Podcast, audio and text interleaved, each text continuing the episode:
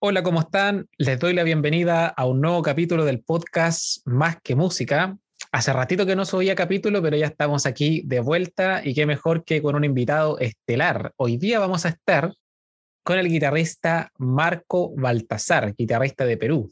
Así que vamos a estar conversando con él sobre la guitarra peruana, la guitarra latinoamericana, así que quédate con nosotros.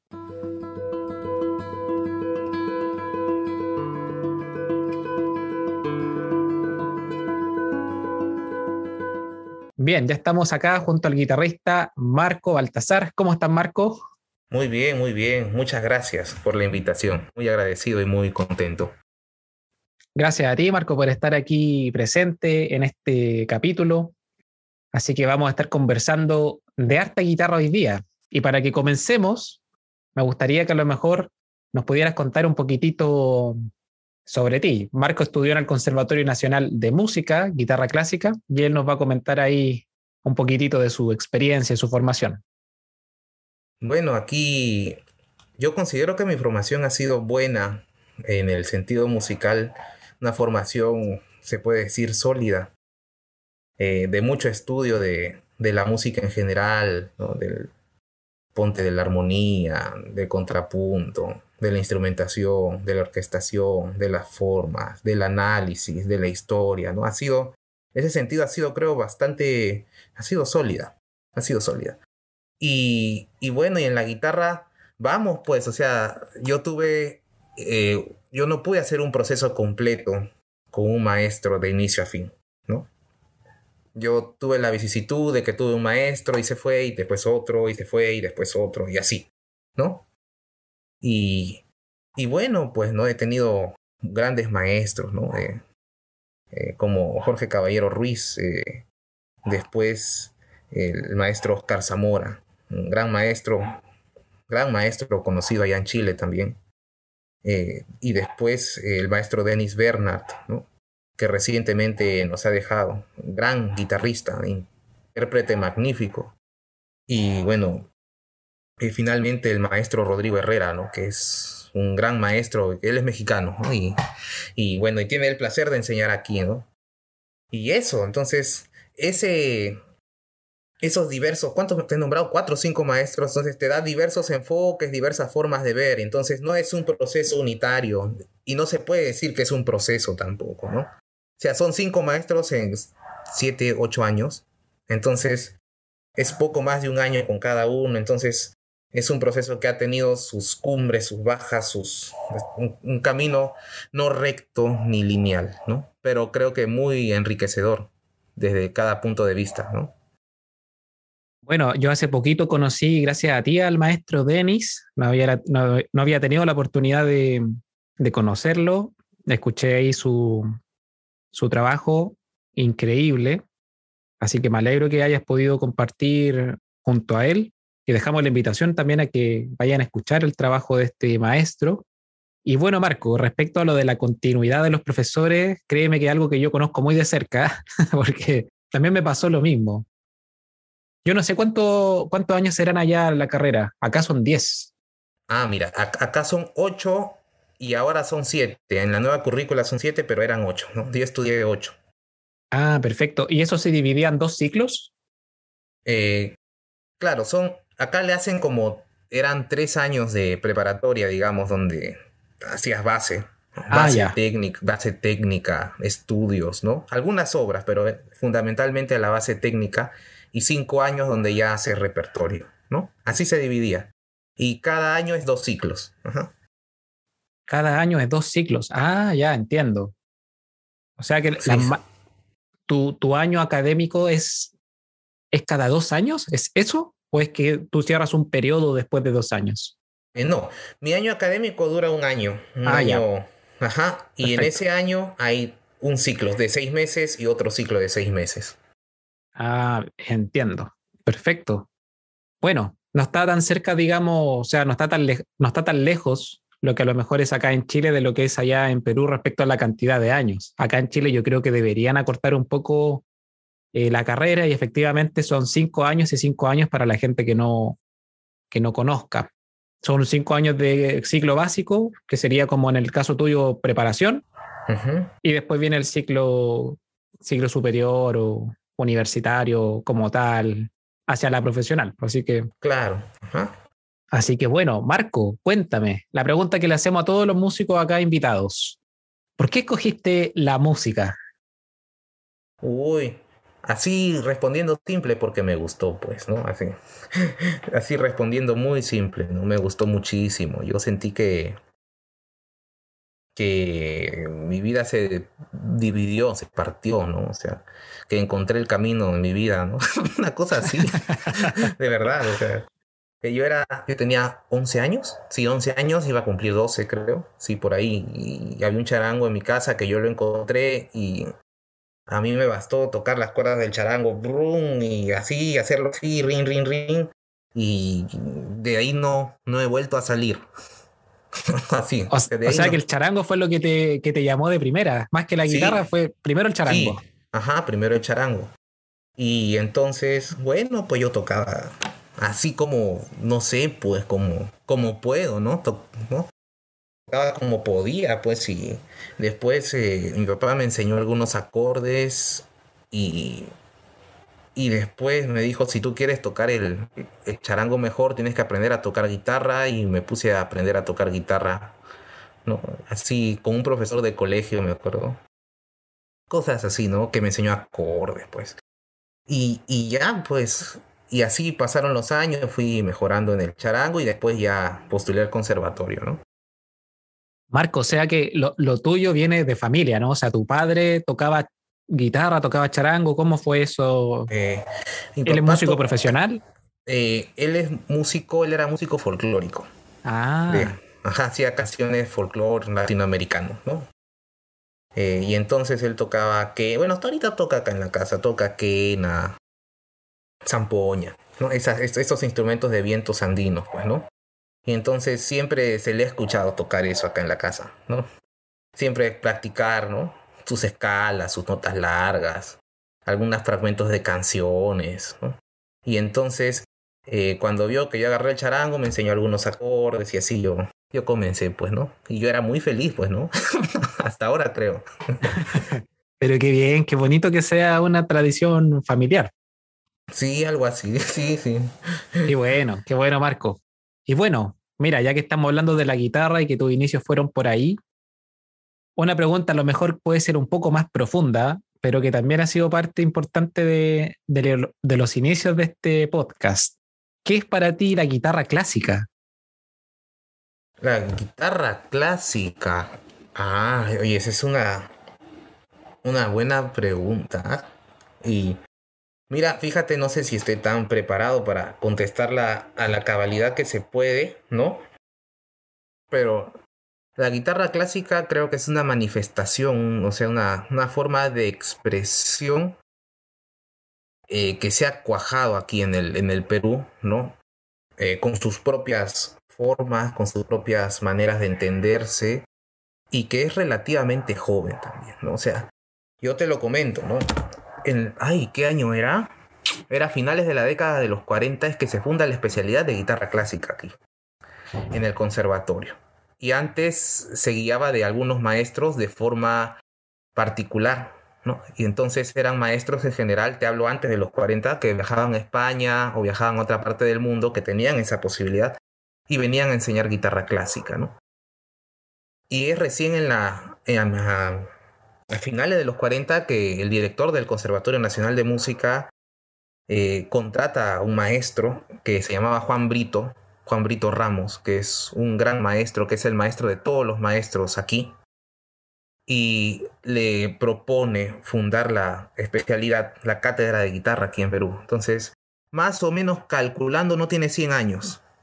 No tiene 100 años. Entonces, se ha adoptado y se ha adoptado y creo que se ha adoptado bien y se ha cuajado y han salido grandes guitarristas y esto se debe a que yo creo que el Perú es un país guitarrero, ¿no? O sea, un país así que le gusta la guitarra. Y eso es porque la guitarra está presente desde hace muchos siglos, pues, ¿no? Desde viene la vihuela y viene la, después vino la guitarra barroca y entonces siempre ha sido personas que han tocado y tocado y tocado la guitarra y entonces otra manifestación, otra forma de expresarse ¿no? con, la, con el instrumento ha sido bien adoptada y, bien llevada. Pero sí, para mí es una, una forma de expresarse con el instrumento, ¿no? Que tiene ciertas particularidades, ¿no? Que es con música anotada, ¿no? que tiene ciertas, eh, ciertos parámetros estéticos de sonido, de, ¿no? cómo se articula, cómo se frasea, ¿no? que tiene sistemas o un sistema técnico, ¿no? escuelas, formas de hacer las cosas, ¿no? Eh, y que eso ha sido adoptado y que ha dado frutos. Eh, para mí es eso, compa, sí, sí, sí. Excelente, Marco. Me llama la atención lo de que consideres que Perú sea un país bien guitarrero, me consta que sí, por el contexto latinoamericano en el que estamos y la guitarra muy presente de eso, pero por supuesto que en otros países a lo mejor hay otros instrumentos que también salen ahí al, escenario. En el caso de Venezuela, que tienen un montón de instrumentos para su folclore, ¿cómo es la guitarra en este caso la guitarra peruana folclórica? ¿Cómo tú la podrías describir? ¿Cuál es su principal característica? Ah, ya, mira. Eh, a ver, aquí, y, esto sucede, en, Latinoamérica sucede porque, bueno, eh, hubo un periodo, pues, ¿no? De, como le llamaban ellos, el virreinato, ¿no? El virreinato de Lima, ¿no? y este virreinato ocupaba mucha extensión y entonces cuando llegó la, llegó la vihuela y llegó la guitarra, ¿no? Llegaron estos dos. Entonces, incluso tenían clase social los instrumentos, ¿no? La vihuela la tocaba la gente distinguida, lo tocaban eh, los virreyes, pues, ¿no? Y la guitarra eh, del Renacimiento, del siglo XVII, del siglo XVI, cuando llegó, era una guitarra que era más para rasgueo, pues, ¿no? que era, ese era para el pueblo, ¿no? Y entonces de esas manifestaciones es por eso es que es tan rico el folclore latinoamericano con la guitarra. Y entonces eh, la guitarra peruana se ha desarrollado, creo, creo, en tres vertientes, ¿no? O sea, la guitarra de la costa, de la sierra y de la selva, ¿no? Aunque no lo crean los oyentes que me vayan a escuchar, hay guitarra en la selva, hay guitarra en Bagua, hay guitarra en Amazonas. Tienen, tocan sus propias melodías, aunque no lo crean la gente eh, que seguro, eh, ¿cómo se llama? No le llega la información, pero sí hacen música con guitarra, hacen su música con guitarra. No he escuchado aún guitarristas tradicionales de la selva, pero me consta que hay porque hay escuelas de música allá y tocan música tradicional, ¿no? Pero bueno, y entonces estas tres, estas tres variantes tienen sus propias subvariantes y tienen, digamos, formas de tocar en muchos departamentos. Es bien curioso, especialmente en la sierra, donde eh, puedes encontrar en cada región eh, formas de acompañamiento, ritmos, toques distintos, ¿no? Y es, eso es muy rico, ¿ah? es muy rico. y en la costa en la costa eh, se puede dividir en guitarra criolla y lo que le llaman la guitarra afroperuana. Y ahora que ahora parece que ha habido una asimilación, que la guitarra afroperuana ha sido absorbida por la guitarra criolla y entonces ya la guitarra de la costa también contempla esto que es la guitarra afroperuana. Pero igual tienen sus características, sus formas de tocar, sus formas de acompañar. Más o menos así sería un, un mapeo, ¿no? Esas tres, tres vertientes y, ¿no? Y cada cosa. Marco, qué interesante. Yo en verdad no lo desconocía. ¿eh? Así que para mí hoy día voy a aprender, pero así un montón. Y me llama la atención lo que me mencionas de la guitarra del Amazonas. ¿Es, ellos tocan el mismo tipo de guitarra tradicional de seis cuerdas o es otro tipo de guitarra? Bueno, hasta donde yo sé, tocan la misma guitarra. Ah. Yo me comuniqué con maestros de Amazonas y de Bagua en el año 2020. Me comuniqué con ellos. Y lamentablemente no hay muchos videos en YouTube, creo que no hay. Y me comuniqué y les pregunté si enseñan guitarra, eh, ¿no? Guitarra o algo de clásico, algo de técnica, y me dijeron que sí, enseñan algo, ¿no? Pero tocamos música de aquí, me dijeron, o sea, tocamos música de aquí. Yo no sé cómo suenen esos arreglos pero mira que hay vida guitarrística ya, ¿no? Eso es genial, ¿no? Sí, sí, sí. Mira, o sea, me llama la atención porque acá en Chile también hay toda una corriente de la guitarra folclórica, pero que está ligado a la que se, lo que se conoce como guitarra traspuesta. Ah, donde, donde la afinación está en, en, pro de utilizar poco, digamos, la mano izquierda, donde los acordes están casi realizados solo para rasguear y es una afinación totalmente distinta y hay tipos de afinaciones. Entonces, no sé, a lo mejor pienso yo que allá donde tú me dices puede, puede estar ocurriendo algo similar, no lo sé, ¿ah? solamente en una especulación. En la sierra pasa, en la ah, sierra pasa. Hay muchos ejemplos de afinaciones, muchos, sí, sí, sí, muchos ejemplos y en muchos lugares, qué curioso, por ejemplo, ahorita en Cajamarca, tienen la costumbre de tocar cuerda al aire y la melodía en primera cuerda.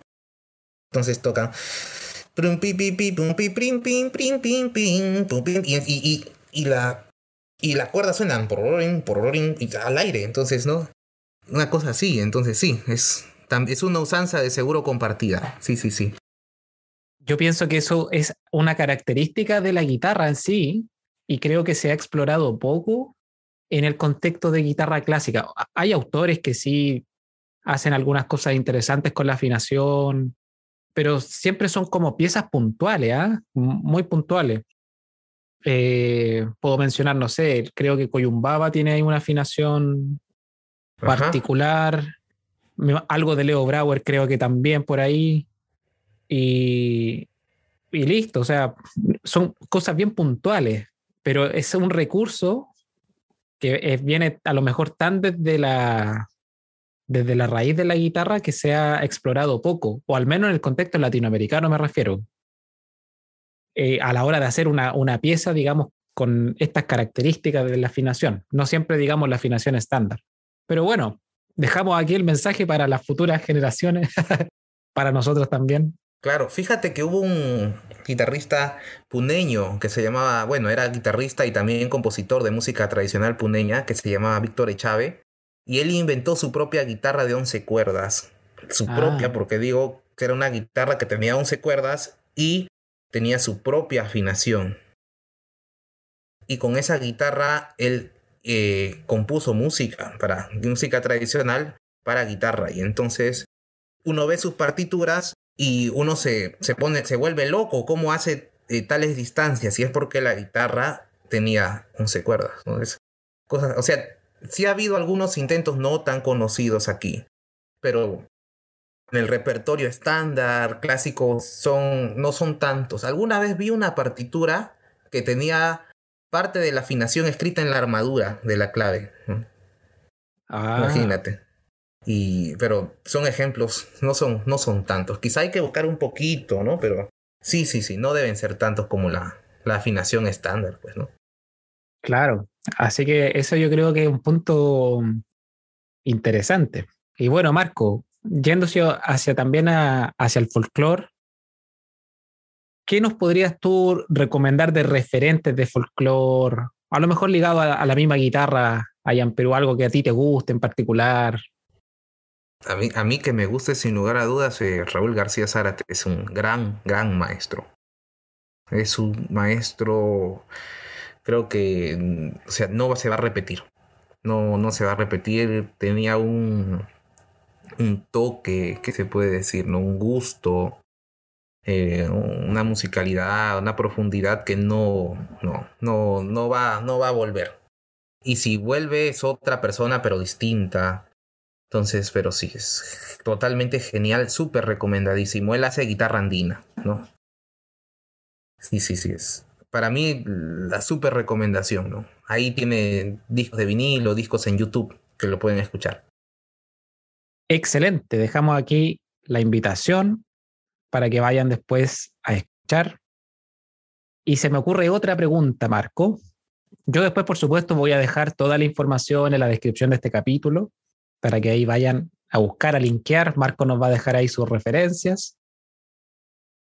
¿Hay una característica que tenga para ti, Marco, el toque peruano como tal? Así, esto, esto es de Perú. Cuando tú escuchas una guitarra, esto es, pero de Perú. ¿Hay algo que, que tú más o menos tengas ahí en, mente, que te llame la atención? Mm, oye, Es una pregunta bastante complicada, bastante. Yo no creo que se pueda decir que eh, esto es de Perú, ¿no? Ahí, ahí está difícil, pero sí quizás un poco que, oye, esto puede ser guitarra andina o esto puede ser guitarra de la costa, ¿no? Ah. Eso, eso sí puede, se puede hacerse, ¿no? Eh, en la guitarra andina hay presencia de, vamos a llamarle, muchas apoyaturas, muchos giros melódicos en torno a una misma nota, abundancia de trinos, ¿no? E, eso hay, eso hay, y entonces eso podría ser una característica que uno diga, oye, esto puede ser guitarra andina. Y en la guitarra de la costa hay un toque diferente, hay un toque distinto, otras formas de, de apoyar, digamos, ¿no? La, en la mano derecha, de hacer los estacatos, bien, bien particular, bien particular. Y yo creo que por ahí más podría ir. Sí, sí, o sea, yo creo que sí se podría decir eso de un poquito, ¿no? De la guitarra de la costa y de la, de la guitarra de la sierra. ¿Tú crees que eso, Marco, tiene una incidencia en la escuela de la guitarra clásica en Perú? ¿O, es, o ellos lo han llevado, digamos, los maestros, los docentes, por algo más europeo? Eh, bueno, fíjate que hay chicos que estudian y que vienen de alguna de estas dos vertientes, ¿no? Y entonces normalmente, por lo menos lo que he visto cuando he estudiado, es que se les enseña la, la técnica clásica, ¿no? Y e incluso antes se decía, oye, no, tienes que olvidarte de eso porque eso te puede malograr la técnica. No sé si allá en Chile digan cosas así, pero he escuchado también eso, ¿no? Yo creo que sí. ¿ah? Y, y, bueno, y bueno, pero, o sea, los chicos que he visto nunca han dejado de tocar eh, la guitarra tradicional con la que ellos aprendieron, ¿no? Y e, es eso, o sea, una incidencia fuerte en el campo de la interpretación, no veo que tanto, no veo que tanto, tanto no, pero sí en el campo de la composición sí ha influido ha inspirado a los compositores a, tener rasgos, eh, especialmente, por lo menos la música que yo he visto de la guitarra andina en, su, música, ¿no?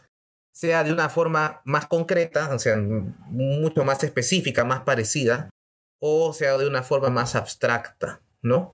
Eh, por ejemplo, se me ocurre ahorita eh, el Simpay de Celso Garrido Leca, tiene estas partes, esta característica en la guitarra eh, andina que usa octavas o octavas así, ¿no? Eh, sea glisadas, ¿no? O, décimas, ¿no? O sea, terceras, ¿no? Así. Y, pero él hace ese recurso, pero le agrega un tritono, por ejemplo, ¿no? Entonces ya hacen una tercera y un tritono, ¿no? Cosas así. Entonces es el, el recurso de la guitarra andina, pero abstraído, ¿no? Cosas, cosas, así. Entonces, en el campo de la composición uno sí se puede encontrar con muchos ejemplos de ese tipo. O guitarristas o compositores que hacen giros melódicos típicos, trinos típicos, apoyaturas típicas de la guitarra andina. Hay ahí como esa, esa evocación, ¿no? Claro, algo parecido pasa acá en Chile con los, con los ritmos, cuando se hace, empieza influenciada en la tonada, en la cueca, en ritmos que son bien típicos de acá. Y, desde hace un tiempo que hay un movimiento bien fuerte, haciendo algo similar a lo que tú me, me cuentas con las características que tiene, que tiene ese toque. Ajá. El maestro que toca junto al maestro Escobar, ¿cómo se llama? Ay, me he olvidado. Javier Contreras. El, el, maestro Contreras, que toca muy bien, que es un monstruo. Él tiene música, pues, no, toca muy bien, que él toca muy bien y además toca sus propias composiciones, ¿no? Y que son muy buenas y que compone muy bien, compone con mucho criterio. Y, y tiene música, pues, inspirada en el folclore. Inspirada en el folclore de, ¿no? de Chile. Exactamente. y, así también hay otros compositores como Javier Faría, el mismo Juan Antonio Sánchez, que también puede ser conocido, me imagino, por allá y cada vez, digamos, hay una, una mayor influencia. El mismo profesor Danilo Cabalú estaba haciendo su, sus piezas hace poquito, entonces va como ah, de a poquito creciendo todo esto. Ah, mira, qué, qué interesante, qué, qué, interesante, qué bueno, qué bueno. Sí. Esas son buenas noticias.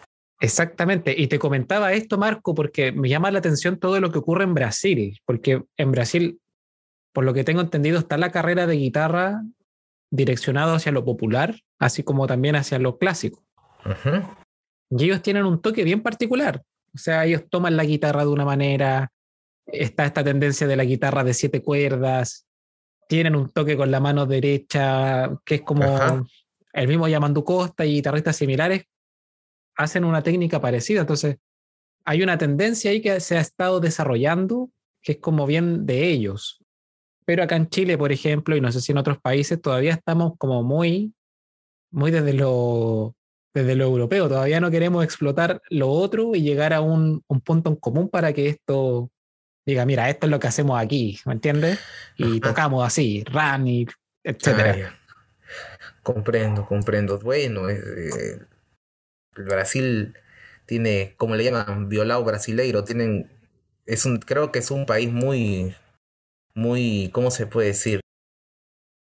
Eh, que ha recibido mucho talento, ¿no? Ha recibido mucho talento, ha tenido grandes intérpretes, eh, Garoto, ¿no? Ahorita, ¿no?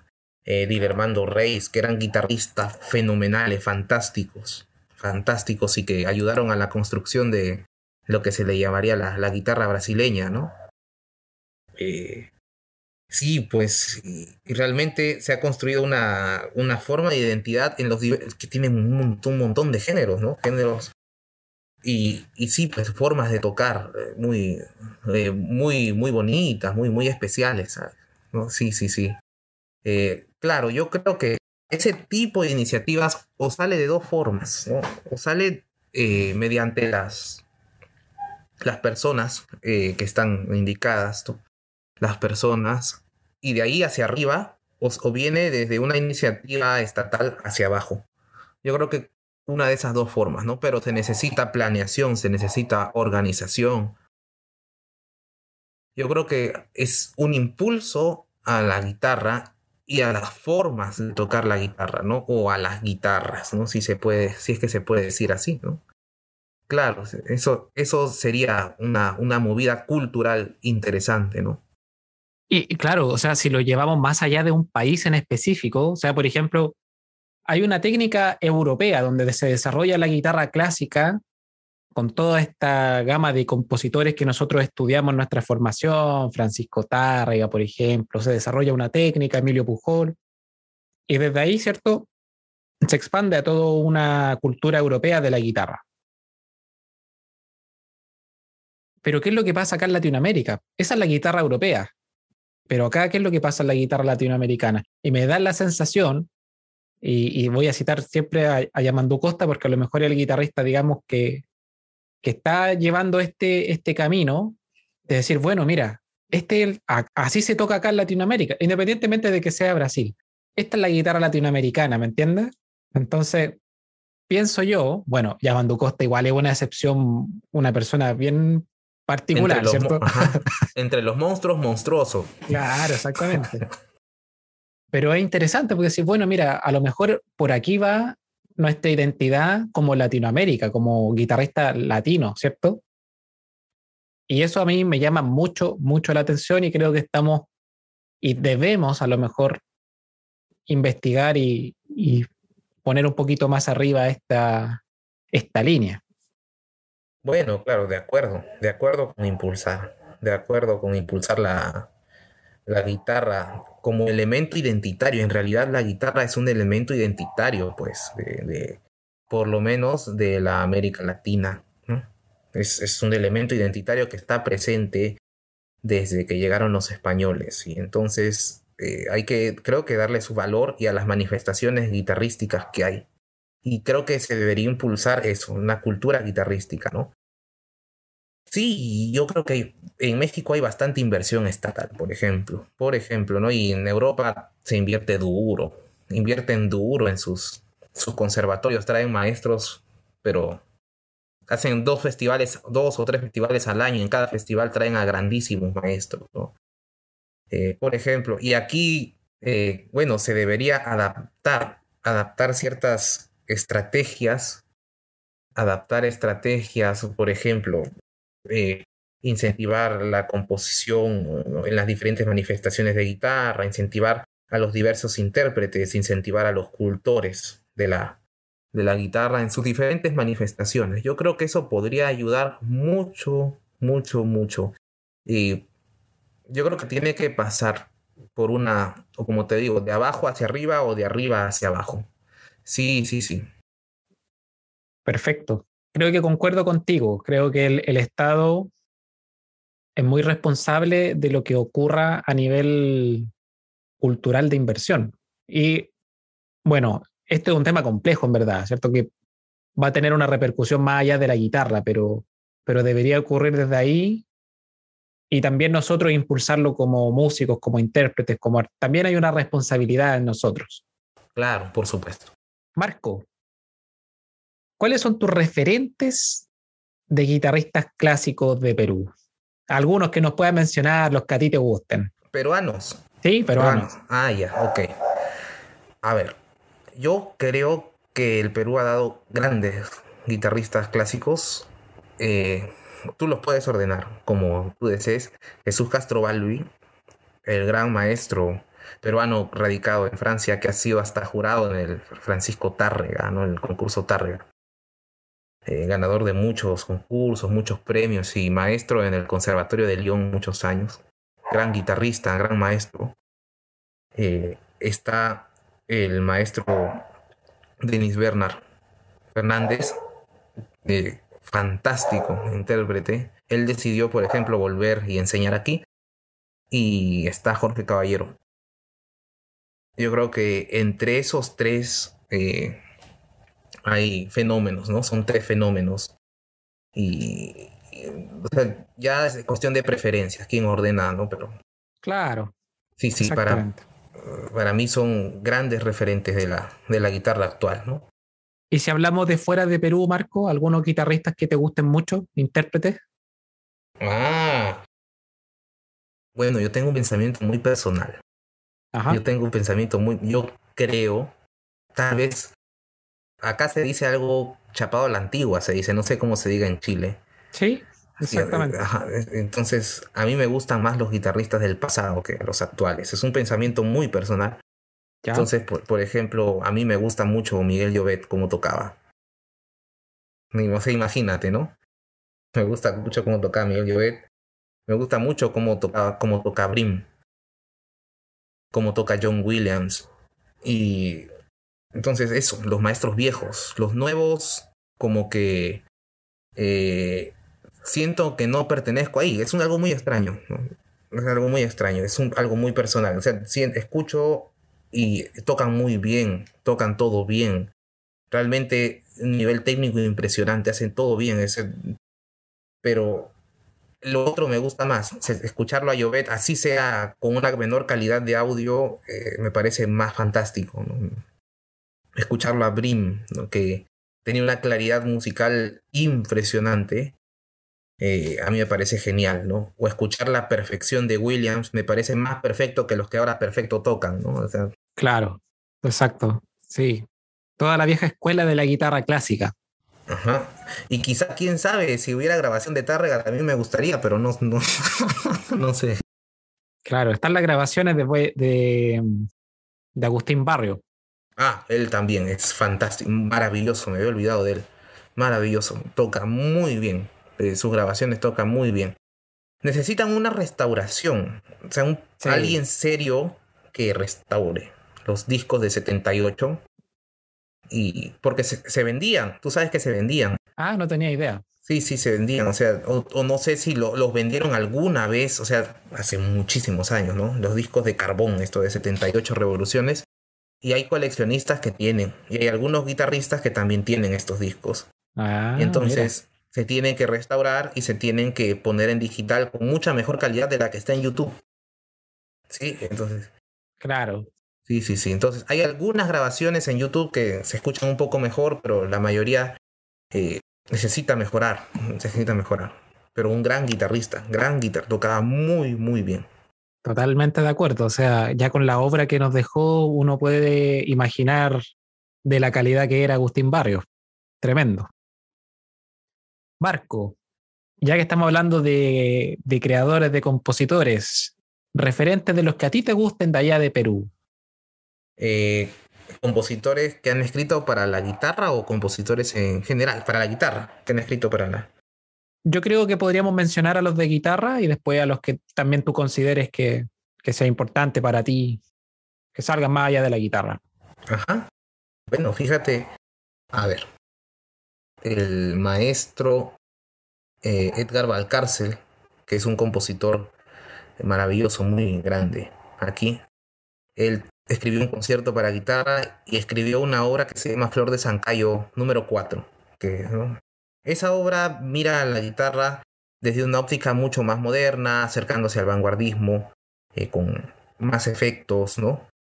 Y, pero es de los grandes compositores que me gustan muchísimo. El maestro Celso Garrido Leca, eh, que él escribió, él sí escribió varias piezas eh, para guitarra, con guitarra, y otros instrumentos para dúo de guitarra y para guitarra sola, ¿no? Y también escribió un concierto para guitarra que lo estrenó el maestro Orlandini. Y, y bueno, y a ver, después hay maestros más jóvenes también que han escrito para, para guitarra. Eh, el maestro Aurelio Tello escribió una obra para cuarteto de guitarras eh, muy, muy linda, Después, eh, bueno, hay maestros como José Sosaya, también que han escrito obras para guitarra, para guitarra sola, para guitarra y máquinas electrónicas también.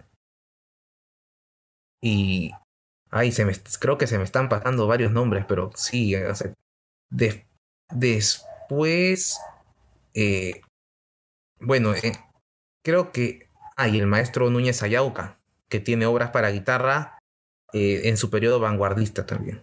Él también es otro gran maestro que, bueno, creo que vive en Italia ahorita. Y ellos, eh, eh, ellos son los compositores peruanos que han escrito para y han dejado buenas cosas. Perfecto. Un listado ahí para buscar después muy interesante. Yo la verdad conozco muy poquito de lo que tú me mencionaste, ya tendré el tiempo para, para indagar, para escuchar, y ya que estamos hablando un poquitito de la, de la guitarra, ¿cierto? Yo desconozco lo que pasa con la construcción de la guitarra allá en Perú. No sé si tú nos puedes mencionar algunos constructores, algunos luthieres, el que a lo mejor hizo tu guitarra con la que estás tocando. Yo tengo una guitarra de la Fundación Agustín ah, de Estados Unidos. Entonces, no sé quién la habrá hecho. Antes las hacía el mismo Albert Agustín, Ahora no sé quién las hará. Lamentablemente siguen poniendo el sticker de Agustín, no, sale el nombre de él, ¿no?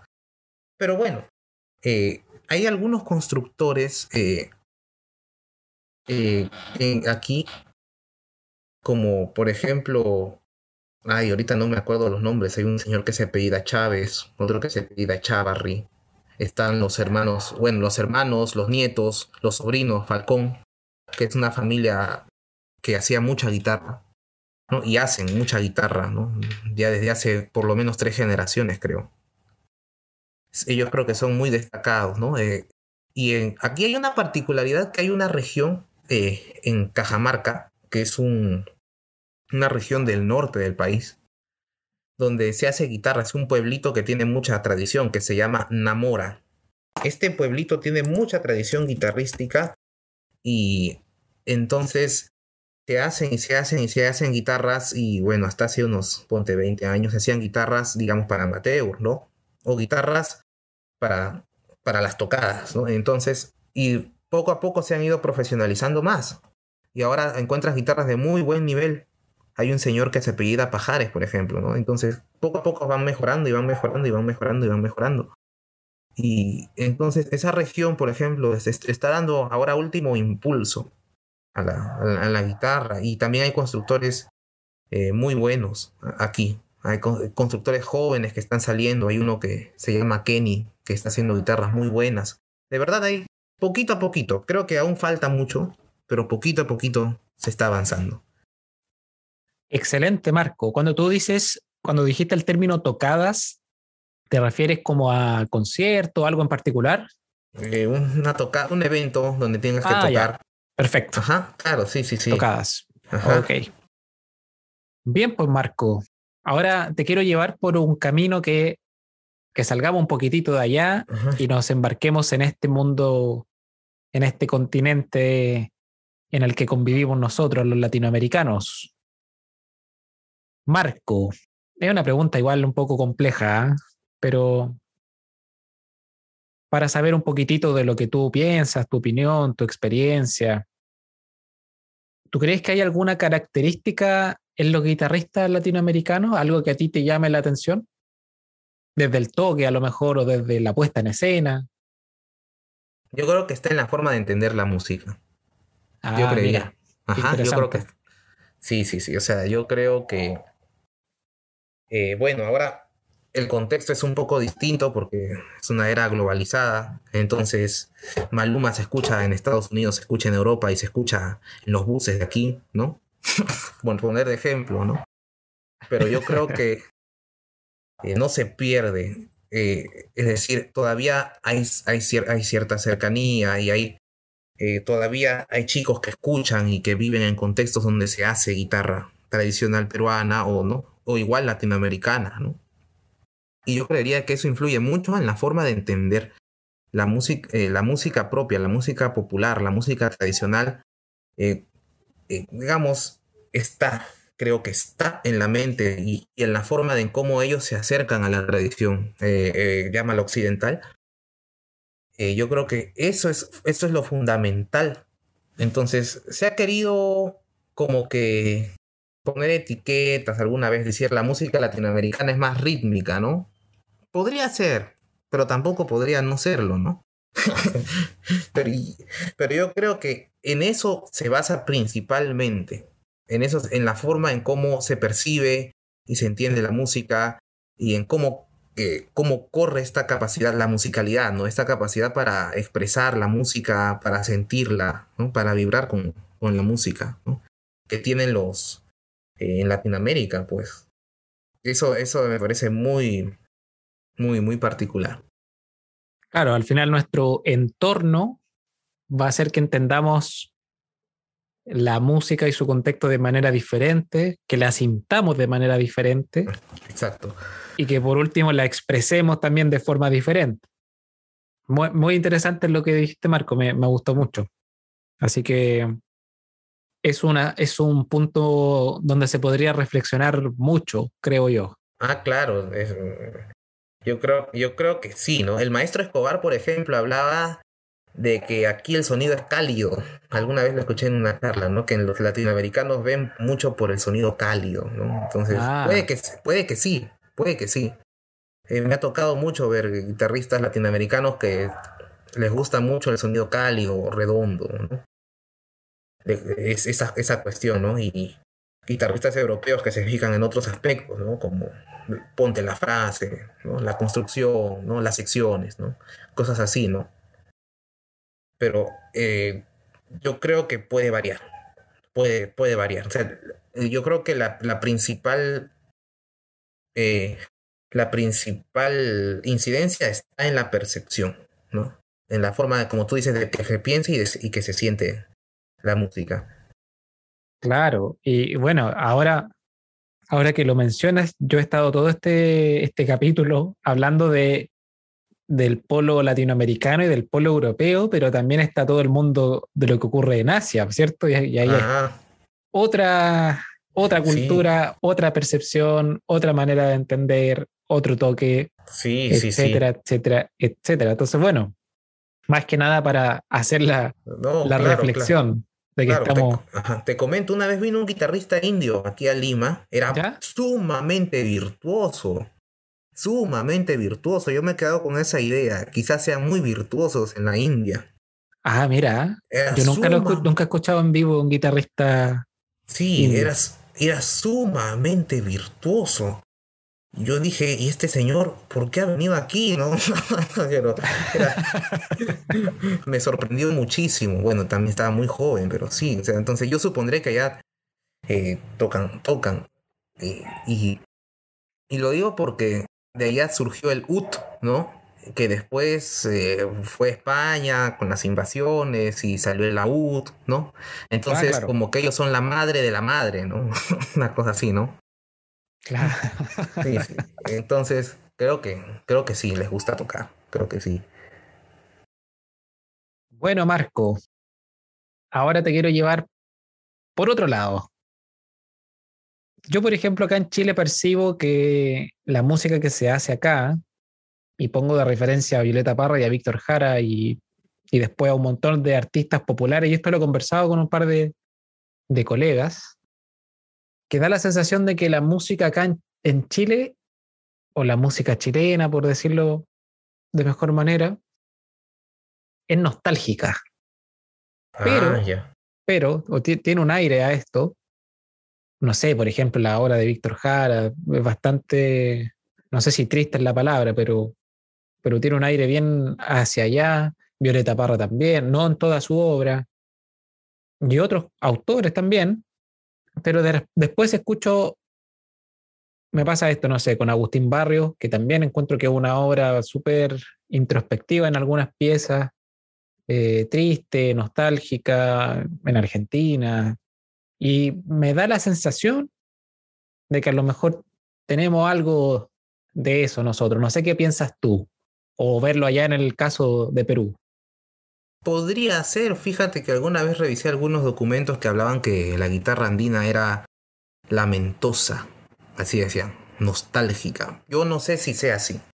Realmente tendría que conocer muchísimo, pero o sea, hay personas que dicen eso, pero yo creo que o sea, hay, hay polos y polos, ¿no?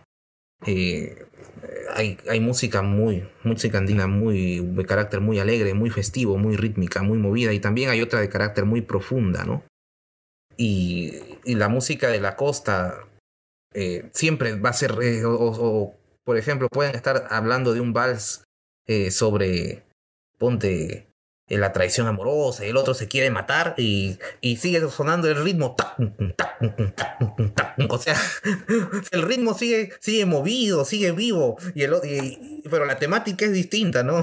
Una cosa así, una cosa así ¿no? Sí, entiendo. Eh, sí, sí, sí, sí. bueno, también... podría ser, ¿eh? podría ser, podría ser. O también pasa que escuchamos a Antonio Lauro y nos ponemos a bailar, ¿cierto? Ah, claro, claro, ah, claro. Eh, yo creo que en Venezuela hay mucho, ¿cómo se puede decir? Hay mucha rítmica, pero no solo mucha rítmica, mucha intensidad en sus ritmos. Entonces, eh, sus ritmos son muy intensos, muy que van a muchas revoluciones. Están cruzados muchos de sus ritmos, tienen ritmos a cinco, tienen música que es compás de 5, compás de 6, compás de 5, compás de 6, compás de 5, compás de 6, entonces como ta ta ta una cosa una cosa súper súper súper genial, o sea, unas mezclas así. Y sí, pues y eso eso ocurre, por ejemplo, ¿no? Y también tengo un pensamiento aquí Fíjate que la guitarra en el siglo XVIII fue adoptada como un instrumento de salón, ¿no? Porque una guitarra no se escuchaba en un teatro, ¿no? Es con características físicas que están muy difíciles de, ¿no? de superar. Y entonces, en el siglo XVIII las guitarras se tocaban en las casas. Eran instrumentos de salón, de domicilio. Y esto puede haber repercutido en la forma como se entiende la guitarra como algo íntimo, como algo introspectivo, como tú lo dices. Yo creo que eso tuvo que ver. Yo creo que eso tuvo que ver. Claro, yo no lo había pensado en este instante de, lo que tú mencionas, de la característica sonora de la guitarra, que es como chiquitita, y, por supuesto que también eso ocurría en el barroco, en el renacimiento, que la guitarra o los instrumentos de cuerda pulsada eran para un espacio reducido, más íntimo, independientemente de que se hicieran danzas también con ellos. Entonces, efectivamente, tiene todo el sentido de que fuera por la característica del instrumento. Así que, bien, una bonita reflexión. Y ahora, Marco, te quiero llevar por una pregunta más profunda. ¿Qué es para ti una buena interpretación? Oye, ay, ay, ay. Es una, una muy buena Muy buena pregunta.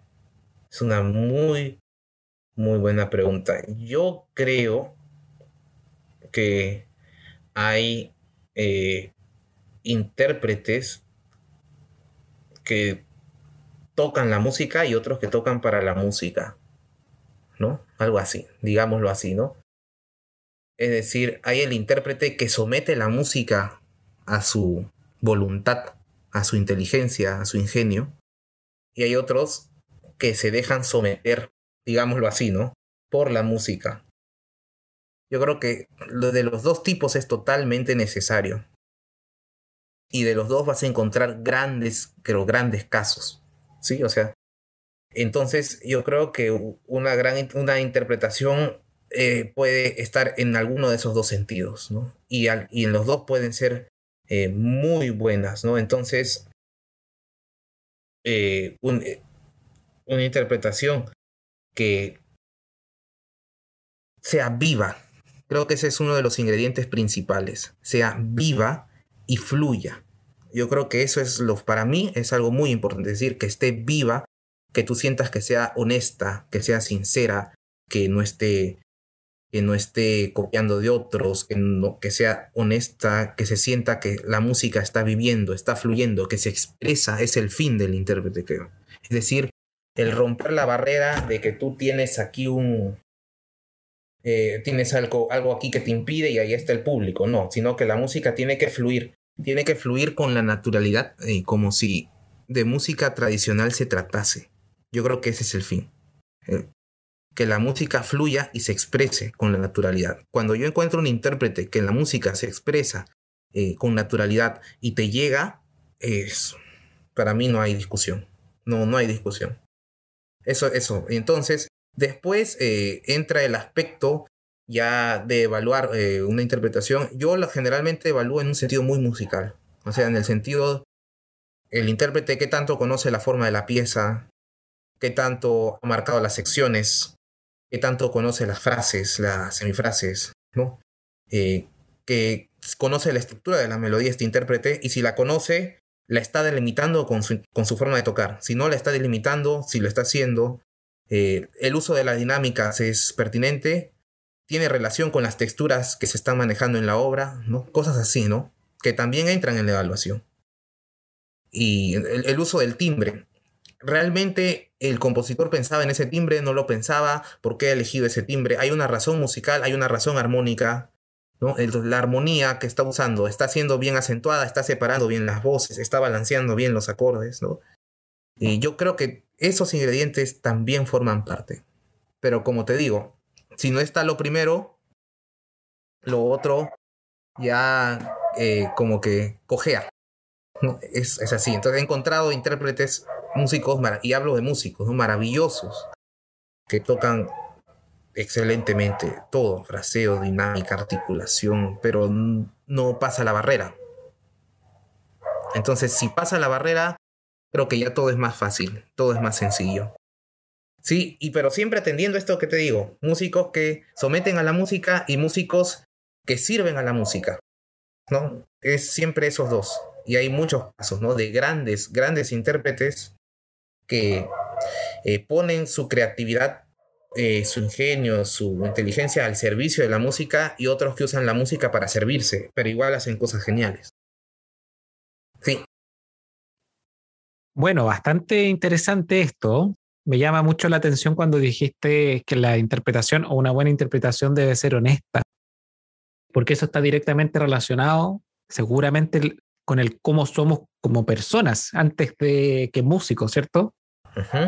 Desde ahí nos expresamos desde los sentimientos y tiene que ser honesto para que a lo mejor se perciba con la misma naturalidad.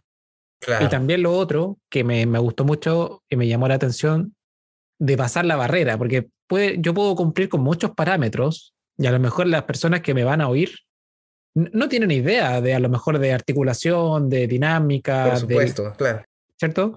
Por supuesto que hay un público que a lo mejor sí tiene conocimientos, pero por lo general siempre es lo más, lo mínimo. Entonces digo, bueno, si yo cumplo con todo esto, aún así falta pasar la barrera para lograr llamémosle mensaje, sentimiento, música, logre conectar con la otra persona que solamente está oyendo. Entonces, es, muy profundo, es muy interesante, ¿verdad? Y me gusta mucho que, que siempre en esta pregunta, en esta conversación, se hable de eso, de que uno puede estar haciendo muchas cosas bien, pero, pero hay que ir siempre cruzar esa, esa barrera para Exactamente.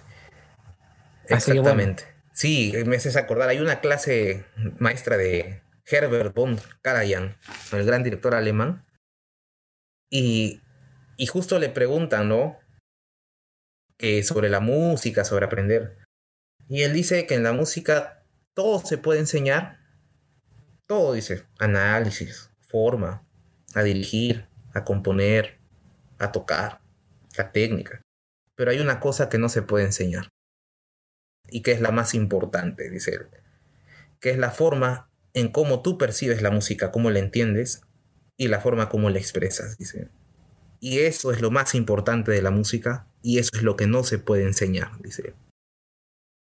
Es una frase maravillosa, eh, porque es, eso es tan personal y está tan dentro de la cabeza de uno, ¿no? que ya son fenómenos, creo, ya mentales, neurológicos, que yo no, no, no, no te puedes meter dentro de la cabeza del alumno a ver cómo estás tú procesando la música, a ver, ya, esta, esta neurona tal acá, la creatividad para para acá, no, no, no, no puede hacer eso. Entonces, está intrincado que es sumamente difícil y creo que ahí radica el talento de un músico, pues, y por eso se le llama talento, porque tiene este, esta aura, este aura de misterio, pues que uno no sabe qué es, porque hay músicos que naturalmente pasan la barrera.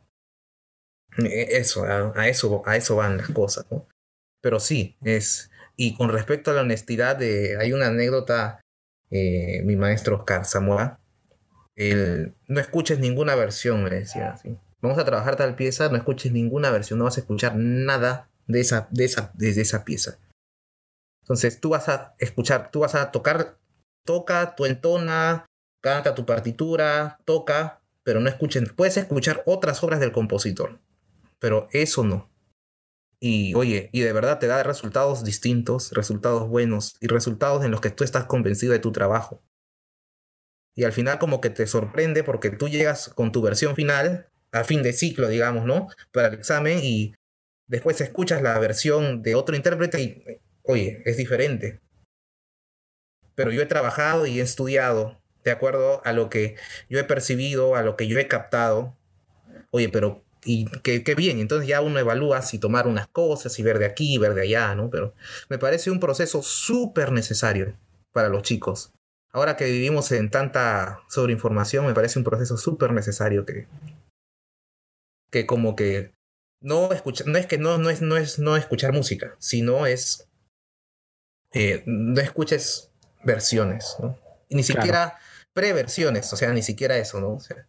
sino que yo te doy la partitura y vamos a estudiar esta pieza, ¿sí? Y la descubras tú mismo, como era antes. Antes era así.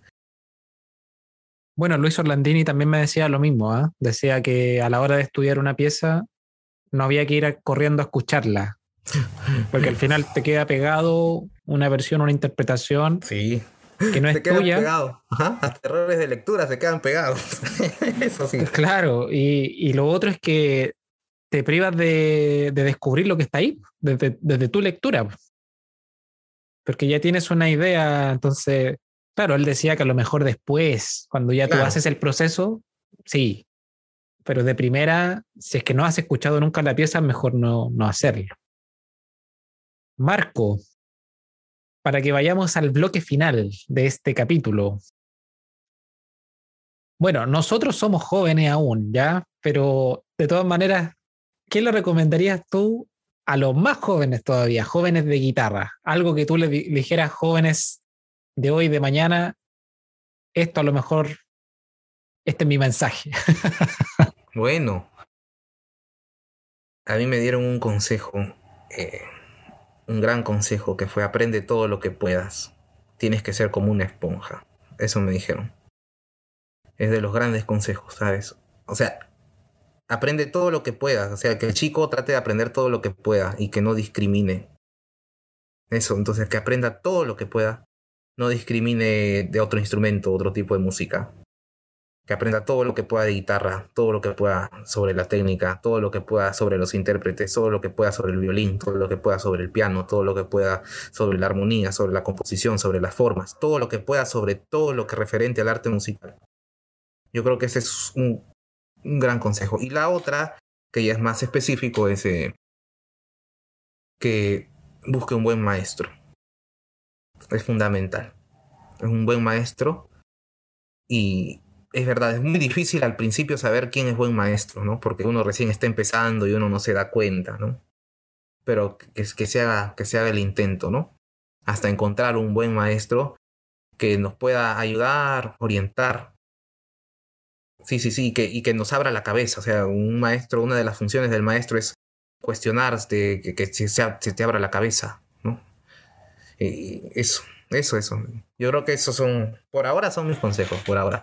Ay, que guarden todas sus cosas, que uno nunca sabe que esas cosas que están guardando pueden valer en el futuro, ¿no? Pero eso sí. Bueno, Marco, agradecido por todo lo que nos cuentas. Y a ver si es que ahora nos cuentas también un poquitito sobre, sobre ti, sobre tus proyectos artísticos, algo en lo que estés haciendo actualmente, que tengas en mente, futuro, guitarra, que esté fuera de la guitarra, algo que estés ahí. Ah, bueno, eh, yo estoy trabajando con un dúo de guitarra, un gran amigo. Estamos haciendo repertorio poco a poco, lo estamos retomando porque antes de la pandemia veníamos ensayando. Y, bueno, y estamos preparando programas, un programa de mano muy bonito. Y espero que poco a poco se, esté se vaya consolidando para poder dar conciertos como era antes, ¿no? Es algo que realmente lo deseo mucho es eso, eh, con respecto a la guitarra, es eso. Eh, y, y, entonces yo estoy trabajando en, el, ¿no? en la institución donde estudié.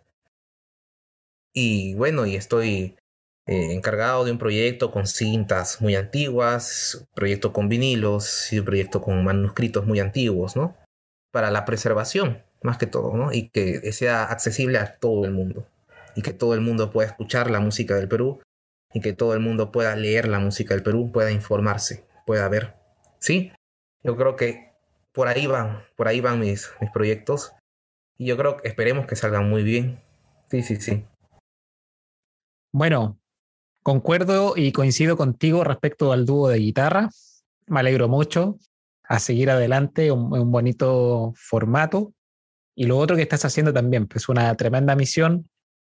Así que me imagino que también de la cual aprendes mucho y mucho de eso también es parte y va a ser parte de, de, ti como guitarrista, como músico, así que... Sí, te cambia la perspectiva, te cambia la perspectiva. O sea, antes, o sea, digámoslo así, ¿no? Yo siempre he sido un chico que veía guitarra, guitarra, pero también veía otros instrumentos, ¿no? Cello, piano, etc., composición, etcétera, etcétera. Y con esto es como que otro nuevo mundo, que es el mundo de la música en el Perú, y, realmente te, te altera la, la, perspectiva, la forma de ver las cosas. y, yo creo que enriquece mucho, enriquece muchísimo.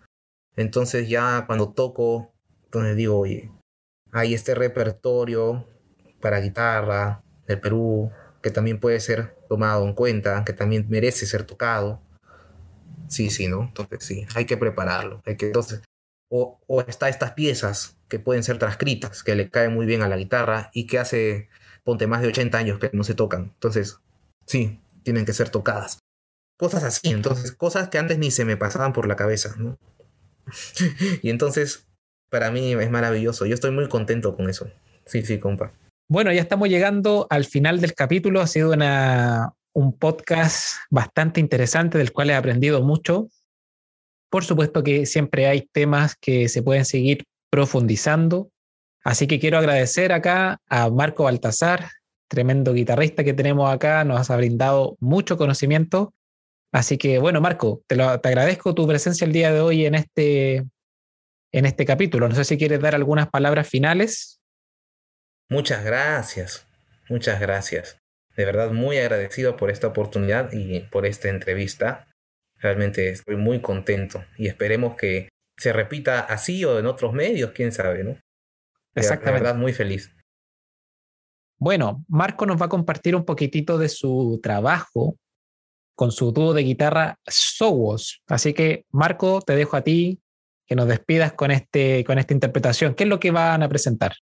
Vamos a presentar eh, un fragmento de la fantasía para un gentil hombre del compositor español Joaquín Rodrigo, en versión para dos guitarras en arreglo de Marco Baltasar. Eh, esta interpretación ha sido grabada en la Universidad Nacional de Música a finales del año 2019. Los intérpretes son Marco Baltasar y Max Carvajal. Muchas gracias. Perfecto, Marco. Agradecemos a todas las personas, a los oyentes y lo dejamos entonces con Joaquín Rodrigo. Hasta el próximo capítulo.